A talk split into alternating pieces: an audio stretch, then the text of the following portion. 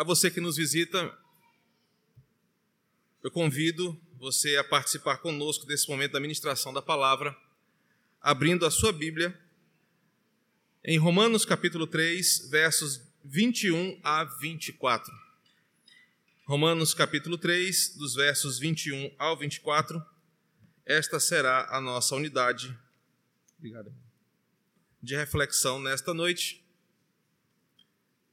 Nós hoje falaremos sobre o Deus do Evangelho.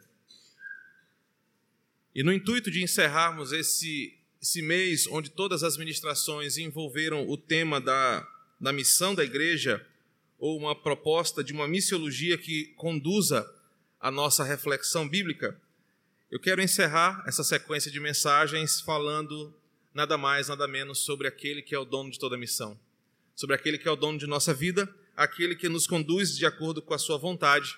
E durante os próximos minutos, eu quero apresentar para você ah, alguns atributos divinos que brotam do texto de Romanos, capítulo 3, que nos motivam e nos impulsionam para continuar essa obra missionária que nos foi proposta.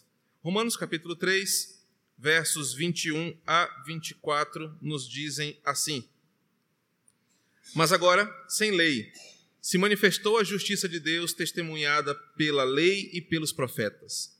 A justiça de Deus mediante a fé em Jesus Cristo, para todos e sobre todos, os que creem, porque não há distinção. Todos pecaram e carecem da glória de Deus, sendo justificados gratuitamente por sua graça, mediante a redenção que há em Cristo Jesus. Oremos mais uma vez. Santo Espírito, a tarefa gloriosa de iluminar o nosso coração pertence ao Senhor.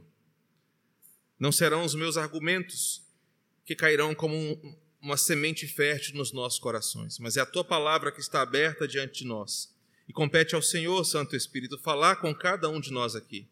Hoje nós queremos sair daqui maravilhados, conhecendo um pouco mais do Deus verdadeiro a quem servimos.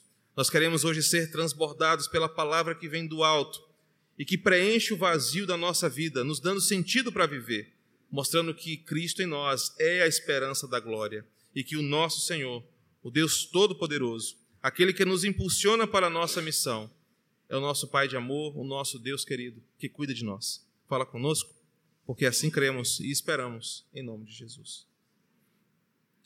Meus queridos, é bem verdade que hoje a fé evangélica é uma fé mutante, metamórfica e, em muitos aspectos, difusa e até mesmo confusa. No mesmo bairro você pode ter 300 igrejas e parece que cada uma delas fala de um Deus diferente, uma fé diferente, usa uma Bíblia diferente. Não há mais, é verdade, um discurso de unidade entre igrejas, entre pastores, e muito menos há dentre nós um, uma, um pensamento conciliar que nos leve a refletir e olhar para o mesmo horizonte de fé. Você não está errado ao pensar em que parece que cada igreja, quando abre uma porta, ela está criando uma nova religião. Você não está errado em pensar que a igreja evangélica brasileira está perdendo a sua identidade. Nós temos muitas igrejas, muitos nomes, muitos pastores, muitas denominações e, infelizmente, nós temos muitos deuses sendo pregados. Nós temos deuses de todos os jeitos, de todas as formas, para todos os gostos. As igrejas hoje oferecem ao seu cliente aquilo que ele vai buscar. A igreja, você tem toda a razão em pensar que hoje parece muito mais um supermercado de fé do que uma casa de adoração ao Senhor. Eu tenho que concordar com a maioria dos críticos que falam sobre a igreja evangélica brasileira, que hoje, no Brasil, na América Latina, por influência norte-americana, nós estamos tão distantes de Deus o Deus da Escritura, que a maioria dos evangélicos assíduos que congregam nas igrejas locais não sabem, com breves palavras, definir quem é Deus.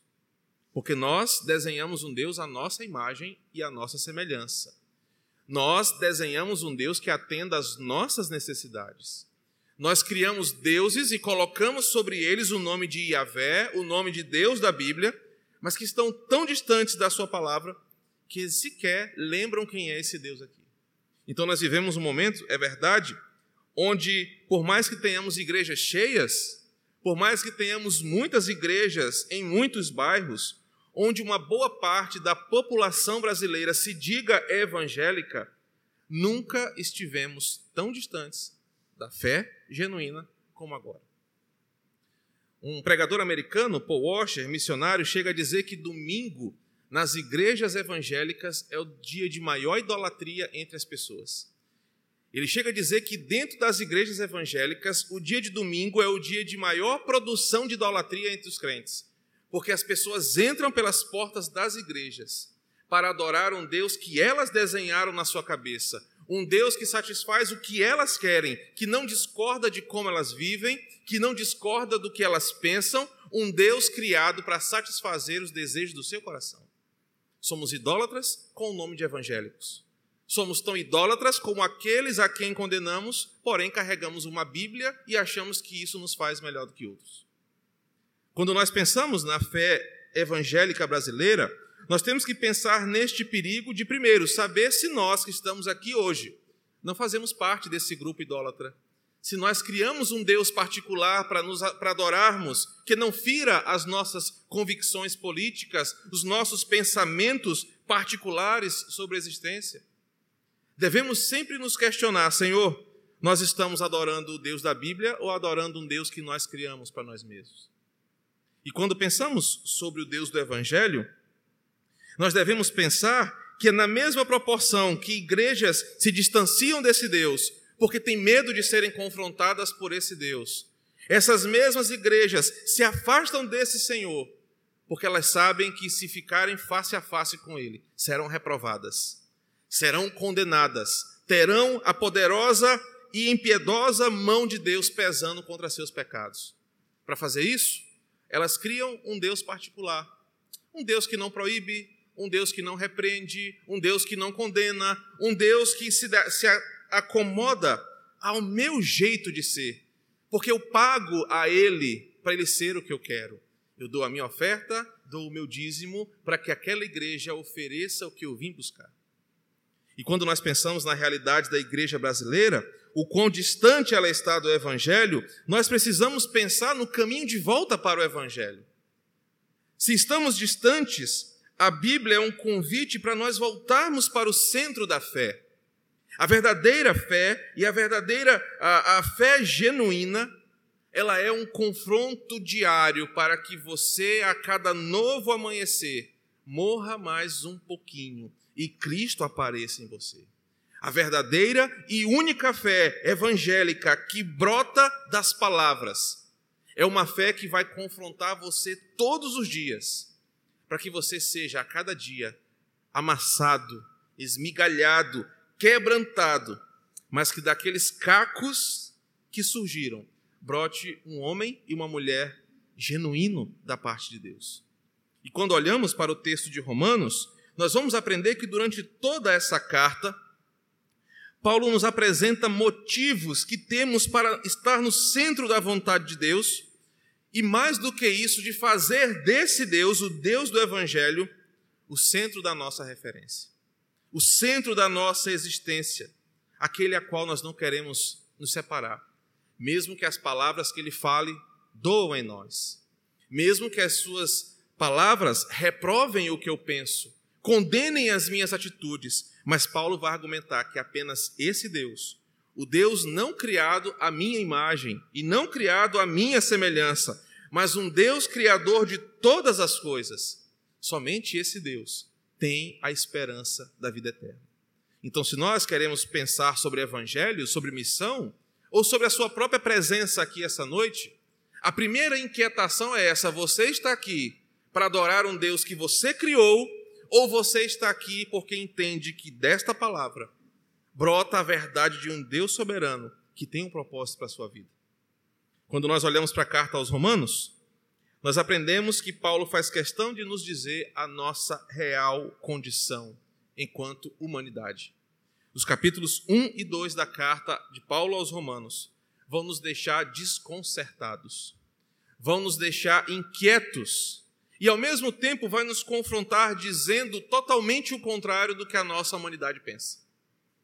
Enquanto o mundo através das suas opiniões públicas, através das suas ideologias propagadas, através dos ícones que nós levantamos, passam para nós uma imagem de que nós estamos bem, de que o mundo tem se tornado um lugar melhor, que esse ou aquele acontecimento, essa ou aquela forma de pensar vai melhorar o mundo que nós vivemos.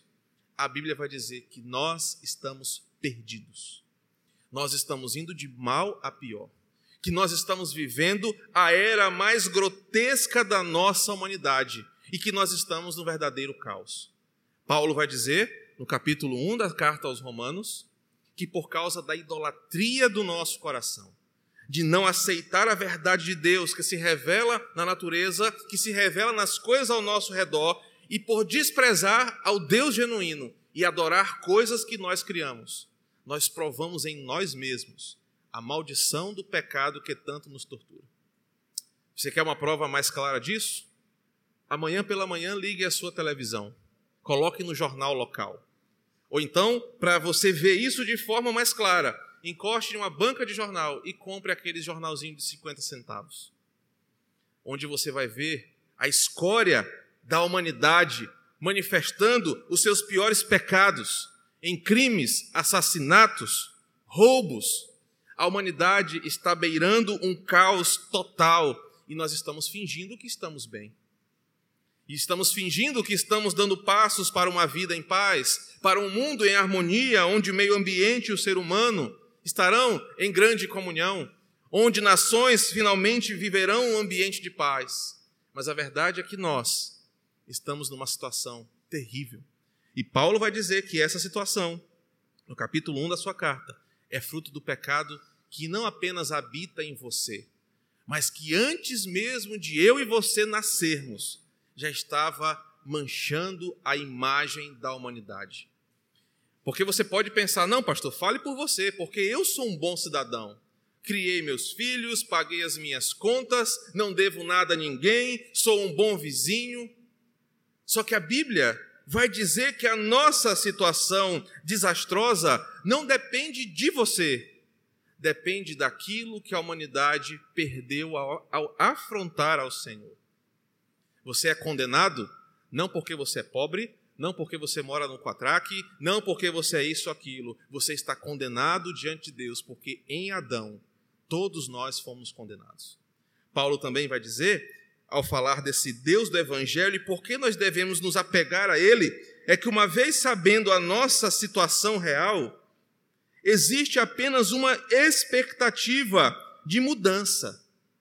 E essa expectativa ele apresenta no começo da carta aos Romanos, dizendo que apenas uma pessoa, apenas um ser, apenas um Deus é capaz de mudar essa triste situação que nós vivemos. A esse Deus, ele se refere ao Deus encarnado, a Jesus Cristo. E ele vai dizer no capítulo 1, nos quatro primeiros versos, que apenas esse Senhor é que pode mudar a nossa mais profunda realidade existencial. É esse Senhor que resolverá os problemas de uma humanidade que se deteriora a cada nova manhã. Ele não vai atribuir a uma religião, ele não vai atribuir a um partido político, ele não vai atribuir a qualquer outra pessoa. Ele vai dizer que apenas em Jesus existe uma possibilidade real, verdadeira, poderosa, para que um dia nós, a humanidade, tenhamos paz em nosso coração e com o Senhor. Nesse desafio, Paulo então constrói um sólido argumento ao longo desta carta falando sobre a pessoa e obra de Cristo, dizendo o que ele fez, o que fora necessário para que Jesus pagasse o preço da nossa redenção.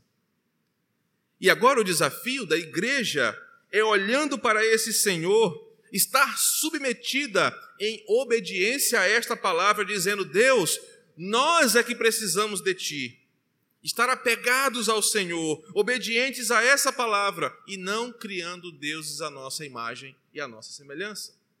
O Deus do Evangelho, que Paulo vai apresentar agora em Romanos 3, é um Deus que vai nos colocar diante da realidade de uma nova vida. E essa nova vida não está relacionada a técnicas que você elabora para ser alguém mais produtivo. Não está relacionada às quantidades de livros que você lê para viver um dia melhor. Não está muito menos relacionado à sua carreira, profissão ou conta bancária.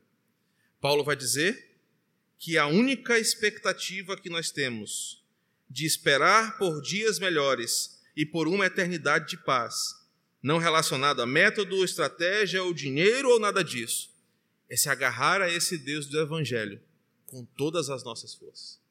Na carta aos Romanos, Paulo faz um desafio aos crentes e principalmente aos não crentes a se apegarem ao Deus do Evangelho, a deixarem que a palavra os confronte, os incomode, os desconcerte, mas que nesse processo de reconstrução de uma nova humanidade, nós tenhamos na nossa cabeça a seguinte afirmação: apenas Ele pode nos salvar. Apenas Ele tem o poder de transformar a nossa realidade. Apenas Ele nos dá a esperança de uma eternidade de paz. Por isso que no capítulo 3, nesses quatro versos, Paulo vai apresentar quatro características sobre esse verdadeiro Deus. E se nós pensamos em missão, se nós pensarmos em por que estamos aqui e o que fazemos de posse dessa mensagem, Paulo vai nos ensinar que ao contemplarmos esse Deus grandioso, da forma como ele desenha ele aqui, nós sairemos por aquela porta hoje dizendo: Eu não posso me apartar desse Deus.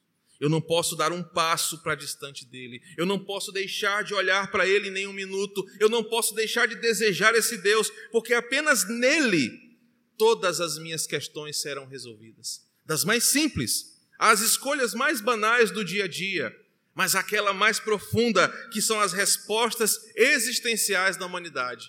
Apenas esse Deus tem o poder de responder.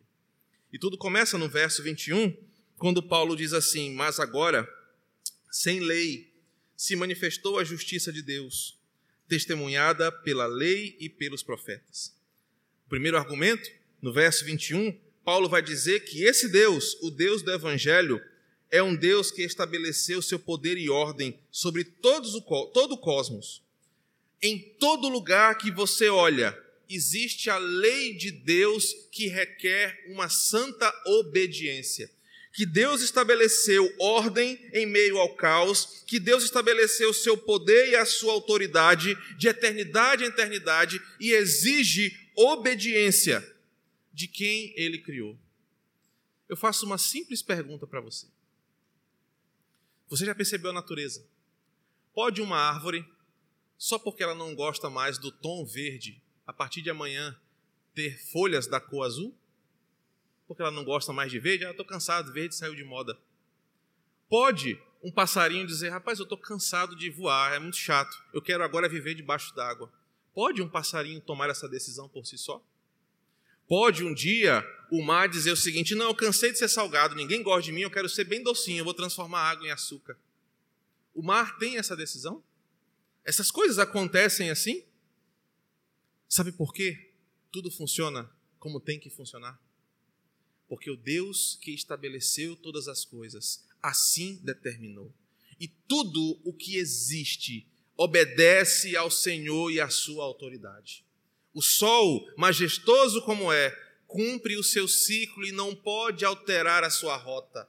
A lua, com todo o seu brilho, não pode fazer diferente daquilo que ela foi criada para fazer, porque existe um Deus tão poderoso, tão grandioso, que estabeleceu ordem em todas as coisas, e ele exige que tudo funcione conforme a sua ordem. Nós falamos de uma submissão e de uma obediência global a um Deus que manda em tudo e em todos. O verso 21 nos apresenta um Deus que estabeleceu poder e ordem sobre todas as coisas, um Deus tão grandioso que ninguém ousa desobedecer a sua voz e ao seu comando. Não há quem se levante contra o seu decreto, não há quem seja maior do que a sua vontade, não há inimigos contra esse Deus. No Salmos 2, o salmista fala que Deus zomba e ri daqueles que se acham seus inimigos. Que Deus escarnece daqueles que duvidam da sua autoridade, porque ele sabe quem ele é. E nós sabemos todos os dias que a ordem estabelecida por Deus obedece à sua palavra de comando, porque este reino, essa criação, tem um Senhor que rege tudo e todos, e esse Deus é o Deus do Evangelho. Paulo nos desafia a entender que nós não estamos lidando com qualquer divindade que tem o seu temperamento flexível, como eram os deuses gregos. Paulo também nos desafia a perceber que nós não estamos lidando com um Deus que tem limitações, que tais coisas ele não pode fazer porque fogem do seu poder. Paulo diz que o Deus do Evangelho é um Deus todo-poderoso e que a própria existência desse Deus, eterna, incompreensível e gloriosa, é o parâmetro que dá a ele direito de dizer: tudo o que eu criei um dia prestará contas comigo. Eu não sei se você chega a pensar no Evangelho dessa forma, mas um dia, cada coisa criada, do mais ínfimo besouro ou bactéria, ao maior de todos os monumentos ou criações divinas. Um dia, todos nós prestaremos conta de como funcionamos daquele que nos criou. Sentaremos diante dele, toda a criação estará diante dele para prestar contas da obediência ao seu comando. Porque ele criou, ele estabeleceu as normas, ele deu sentido a tudo. A sua existência é o parâmetro do que é certo e errado. A sua existência é parâmetro do que pode e do que não pode. A sua existência é o parâmetro daquilo que está certo, errado, pode, não pode, verdadeiro ou falso. Paulo diz que acima dos homens, das suas leis, das suas civilizações, dos seus argumentos filosóficos, das suas construções sociais, existe um Deus todo soberano que estabeleceu a ordem e por isso ele é Senhor de todos. No verso 22, ele vai continuar argumentando, dizendo que esse poder e essa ordem estabelecidas por esse Deus foram estabelecidas pelo seu infinito amor. Foram estabelecidas para nós ao manifestar em Cristo uma possibilidade de nós, seres humanos, desobedientes, pecadores, portanto, perdidos diante desse Deus que cobrará submissão a todo ser criado. Esse Cristo, agora apresentado no verso 22, é uma forma do seu infinito amor para que nós possamos nos reconciliar com Ele. Se você entendeu bem o argumento anterior, Deus vai cobrar a obediência de tudo e de todos. Deus vai cobrar que cada ser criado faça aquilo que foi criado para fazer. E esse é o grande problema do Evangelho, porque nós somos pecadores, nós não fazemos o que Deus quer, nós fazemos o que o nosso coração quer, nós somos guiados pelos nossos desejos, nós zombamos de Deus, nós não acreditamos na Sua palavra, nós não amamos essa palavra, nós seguimos o nosso coração. E haverá um dia que todas as pessoas, do ateu ao mais religioso, estarão diante desse Deus que criou e pôs ordem em tudo. E Deus fará a seguinte pergunta: Você fez o que eu te criei para fazer? E com argumentos muito profundos, Deus vai cobrar de cada um de nós obediência e submissão. E qual é o problema? O meu coração pecaminoso, o seu coração pecaminoso, vai perceber que nós não fizemos o que Deus manda. Vai perceber que nós ofendemos a sua santidade que nós zombamos do seu poder, que nós viramos as costas para ele. E nessa hora, a humanidade provará o peso da justiça de Deus, onde não haverá mais sentimento, apenas cobrança de um juízo. E aqueles que foram desobedientes pagarão eternamente pelo seu pecado, longe do Senhor, sofrendo eternamente. Irmãos, e sabe quando eu penso em condenação eterna, eu quero te levar a pensar com o mesmo temor que eu tenho.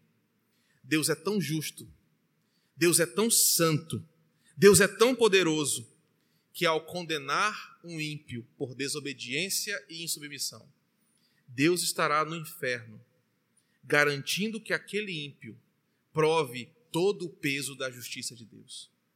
Ele não provará nem mais, nem menos, mas Deus estará lá dizendo: Ele deve provar a minha justiça. E isso será eternamente. Lá não haverá mais misericórdia, lá não haverá mais segunda oportunidade. A ideia do purgatório é uma mentira.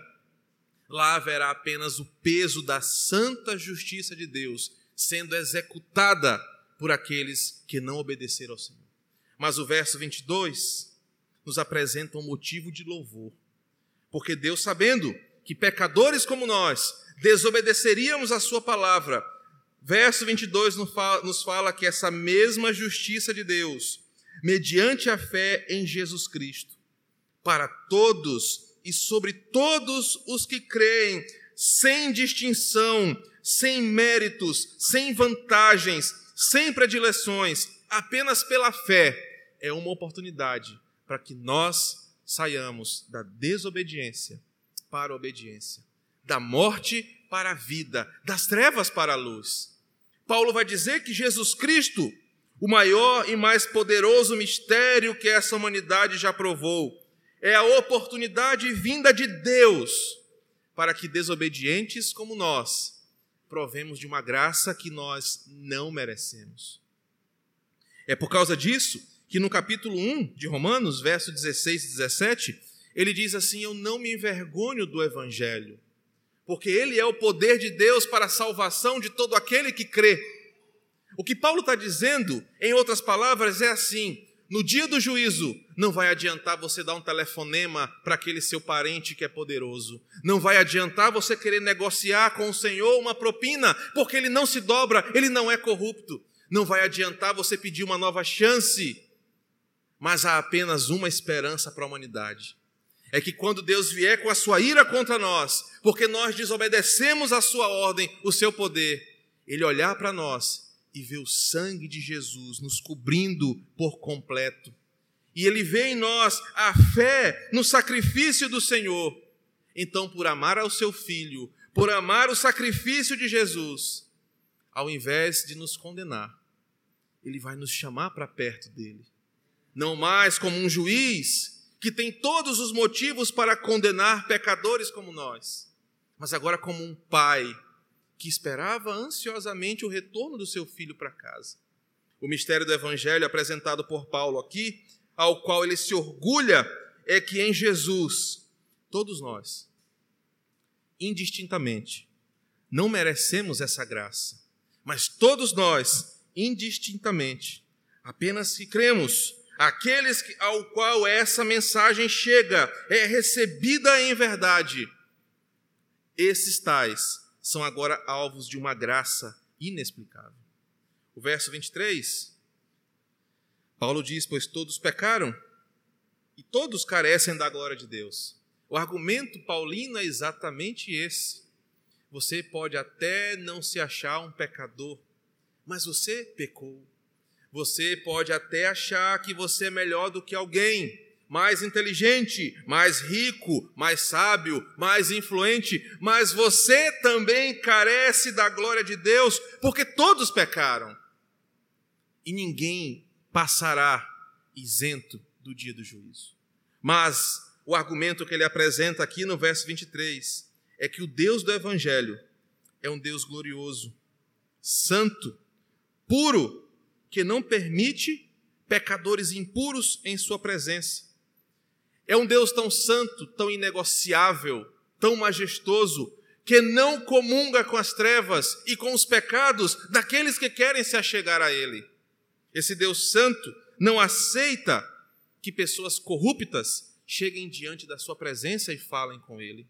É um Deus tão santo, tão incontaminado com o pecado, que Ele não permite que a podridão dos nossos atos seja apresentada diante dele. Isso nos coloca diante de um Deus temível, mas majestosamente adorável, porque Ele não é um Deus como nós. Ele é um Deus acima dos nossos valores, e esse é o nosso problema, esse é o seu problema essa noite e o meu problema aqui.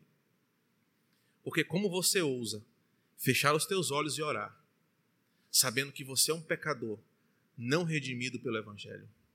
Como você ousa dizer que você está em paz com Deus, sendo que você não confessou o seu filho publicamente, sendo que sua vida não é submetida a essa palavra, como você ousa dizer que você vai para o céu, um lugar de santidade, pureza e glória, sendo que os teus pecados são a maior prova contra você de que você não chegará nem perto das portas do céu. Esse é o problema da humanidade. Ninguém, por mais errado que esteja, assume que vai para o inferno. Todo mundo acha que vai para o céu. Pode perguntar para qualquer pessoa: Você acha que você merece o céu? Sim, eu acho. Você se acha um filho do diabo? Não, Deus me livre, eu sou filho de Deus. Só que Gálatas vai nos dizer uma verdade desconcertante. Só é filho de Deus aquele que com seus lábios confessa, aquele com que seu coração crê, aquele que faz parte da igreja do Senhor. Só é filho de Deus, só é verdadeiramente filho do Senhor quem é filho na fé. Você não pode ousar dizer que você é filho de Deus, que você vai para o céu, que você vai estar na presença desse Deus glorioso e santo, se você não vive por essa palavra. Esse é o nosso problema porque todos pecaram, todos carecem da glória de Deus, e por isso nós estamos desesperados. No capítulo 1, Paulo vai dizer que os homens criaram imagens para adorar, trocaram a verdade de Deus em injustiça. Nós estamos tão desesperados por redenção que nós criamos os nossos ídolos e dizemos que eles vão nos salvar. Ou, na pior das hipóteses, queremos apagar em nossa consciência que Deus existe. Não, Deus não existe. Deus é uma criação social para colocar limites na humanidade. Não, Deus já até existiu, mas hoje ele não é mais necessário. Nós evoluímos, a razão nos dá a liberdade. Os homens estão desesperados, a criação está desesperada, porque sabe que a cada dia que passa, nós estamos mais perto do confronto com o Senhor. E agora, no verso 23, Paulo vai nos alertar da nossa condição, mas ele vai apresentar um Deus tão majestoso que, mesmo com o nosso pecado, carentes da sua glória, ele é um Deus que tem glória para oferecer, ele é um Deus que tem santidade para compartilhar. E o verso 23 é um atributo do verdadeiro Deus do Evangelho. Nós todos dependemos dele. Nós todos não podemos nos afastar dele. Nós todos devemos nos apegar a ele, porque longe dele condenação será o nosso destino. Verso 24, para terminar a argumentação de Paulo sobre o Deus do Evangelho, ele vai dizer assim: sendo justificados gratuitamente por sua graça, mediante a redenção que há em Cristo Jesus. Ele continua o seu pensamento, construindo a imagem desse Deus verdadeiro, agora dizendo da seguinte forma: Esse Deus é um Deus gracioso, que derrama sobre você e sobre mim uma graça que a gente não merece, uma graça que nós não podemos comprar, uma graça que sequer nós sabemos pensar sobre ela. Mas Ele é um Deus tão bondoso, tão gracioso, que sem você fazer nada, sem você merecer, sem você poder ter, Ele derramou sobre você uma declaração que ninguém pode mudar. Ele declarou os seus filhos justos pela fé no sacrifício de Jesus. Ele declara homens e mulheres como nós, que sabemos que somos pecadores, mas pelo ato de acreditar no sacrifício do seu filho, Deus se levanta do seu trono e diz: Esse agora, mesmo sendo pecador, creu em meu filho e por isso eu declaro justo. Quem irá condenar aquele a quem Deus justifica? Quem poderá nos condenar se esse Deus, Criador de tudo, que pôs ordem e tem poder sobre todos, olha para mim e para você e diz: Você está justificado pelo sacrifício do meu filho. Essa é a graça do Evangelho, esse é o amor que o Evangelho nos transmite. Uma ação que eu não merecia, que me salvou por uma atitude que não foi eu que fiz. Eu fui salvo por um homem que sequer eu sei como ele era. Eu fui salvo pela obediência de um homem que estava tão distante de mim que sequer posso imaginar como ele era. Mas por causa da fé, naquele Deus encarnado, naquele homem que morreu na cruz, assumindo em obediência o meu pecado, Deus me deu gratuitamente uma salvação que eu não merecia. Cristo é a demonstração mais clara daquilo que Deus fez por você e por mim, pecadores. Você pode sair hoje por essa porta e até dizer, rapaz, esse pastor até fala bem, ó. Mas se você não entender que essa mensagem é a última oportunidade que Deus te dá hoje para entender o que ele fez por você, nada disso terá valor. Cristo é a manifestação mais clara que Deus pode mostrar para nós que ele nos ama. É a demonstração mais visível que ele pode nos mostrar o quanto ele de fato nos amou, um amor que nós não merecemos e uma forma que nós não entendemos. O verdadeiro Deus do Evangelho, o Deus em que nós deveríamos crer, nos apegar, caminhar sob a Sua palavra, e não os deuses que nós criamos para nós. Esse Deus manifesta em todo o tempo a Sua justiça, a Sua glória, mas também a Sua graça, convidando pecadores a crerem em Seu Filho amado. Esse é o Deus do Evangelho.